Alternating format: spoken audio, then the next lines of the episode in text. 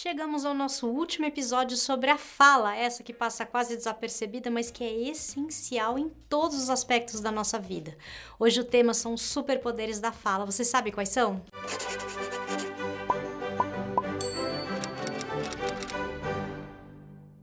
Superpoderes da fala são as transformações subjetivas e até mesmo objetivas que ela provoca na gente, na nossa vida. Por exemplo, você já ficou procurando muito a solução de um problema na tua cabeça, pensou, pensou, pensou e só conseguiu encontrar depois que falou sobre o problema com alguém? Esse é um superpoder da fala. Ela faz com que a gente compreenda melhor as nossas relações com o mundo e com os nossos problemas. Muitas vezes a gente acha que basta a gente pensar bastante sobre os nossos problemas, a gente filosofar sozinho, se questionar internamente para resolver as nossas questões. E embora seja muito importante mesmo, falar produz um efeito diferente de pensar e por isso ele é mais poderoso quando a gente está procurando soluções. Um dos motivos é porque um pensamento ele não tem outra testemunha de que aconteceu do que a própria pessoa que pensou. Por isso, a nossa relação com os pensamentos é diferente da nossa relação com a fala. Ela é mais flexível. Os pensamentos podem ser esquecidos, desconsiderados, recalcados. Eles podem sofrer deformações com o tempo. Por isso, uma ideia que é só pensada e nunca dita tem muito mais chances de desaparecer na nossa memória do que aquela que ganha os contornos da fala. Qualquer ideia que a gente tem, se não é falada para todos os efeitos, ela não existe. A gente precisa falar para que a gente comece um processo de realização, de materialização de uma ideia, de um plano, de um projeto. A pessoa que ouve, ela se torna fiadora dos nossos sonhos. Ela vai nos acompanhar, ela vai perguntar como é que está aquela ideia, como é que está aquele projeto, como é que está indo. Então ela vai fortalecendo o nosso compromisso com as nossas próprias palavras. O homem é dono do que cala e escravo do que fala. Essa frase, que parece ter sido dita pelo Freud, fala exatamente dessa questão. O fato de que quando eu falo algo para alguém, eu mergulho numa relação.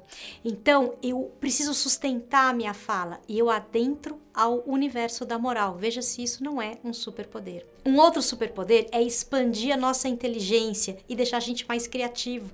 Porque quando a gente deixa de falar, a gente perde outros pontos de vista, o que limita o desenvolvimento do nosso pensamento. Quando compartilhamos nossas ideias com outras pessoas, recebemos respostas, sugestões para essa ideia e aí ela pode evoluir. Além disso, quando fazemos a transposição de um pensamento para uma fala, a gente faz uma série de operações simbólicas e arquetípicas muito importantes. Por exemplo, somos obrigados a organizar o nosso pensamento para que ele possa ser dito. E aí a gente começa a buscar as palavras adequadas, a ordenar as mensagens, atribuímos tom de voz, ritmos, pausas, etc. Com isso, produzimos um outro fenômeno ao que é uma aproximação daquilo mesmo que nós falamos. Muitas vezes nós só nos damos conta do que falamos quando nos ouvimos falando sobre o assunto. Você já passou por isso? É um processo muito parecido com a elaboração de um texto, quando a gente vai se aproximando, vai se apropriando do tema à medida que a gente vai redigindo. Um outro superpoder da fala é o autoconhecimento. Falar também nos ajuda a dar nome para as coisas que estamos sentindo. E nomear os nossos sentimentos nos ajuda a nos conhecer melhor.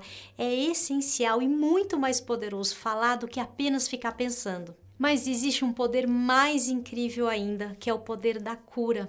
Através da fala, podemos encontrar a cura para os sofrimentos da alma, da mente, em alguns casos até para os sofrimentos do corpo. É o caso da Talking Cure, ou mais conhecida como psicanálise. Quem usou esse tema, Talking Cure, a cura pela fala, foi a Ana O, que era uma paciente do Dr. Breuer, mentor e colega do Freud. O método psicanalítico é conhecido como associação livre, em que o paciente fala tudo o que lhe vem à mente. Através dessa fala e das falas do analista, as dinâmicas psíquicas elas são reveladas, são ressignificadas e podem ajudar o paciente a encontrar alívio. A fala tem o poder da transformação da gente em nós mesmos, quer dizer, através da fala a gente pode se transformar numa versão melhor de quem somos. Não deixamos de ser quem somos, apenas nos transformamos em pessoas mais leves, livres, donos das nossas escolhas e, consequentemente, da nossa vida e do nosso destino. Portanto, use e abuse dos superpoderes da fala. Compartilhe os seus planos com quem te conhece. Conte as suas histórias para quem te acompanha na vida. Fale com um profissional sobre as coisas que te afligem. Muito obrigada por nos acompanhar em mais essa série do canal Relações Simplificadas. Até sexta que vem.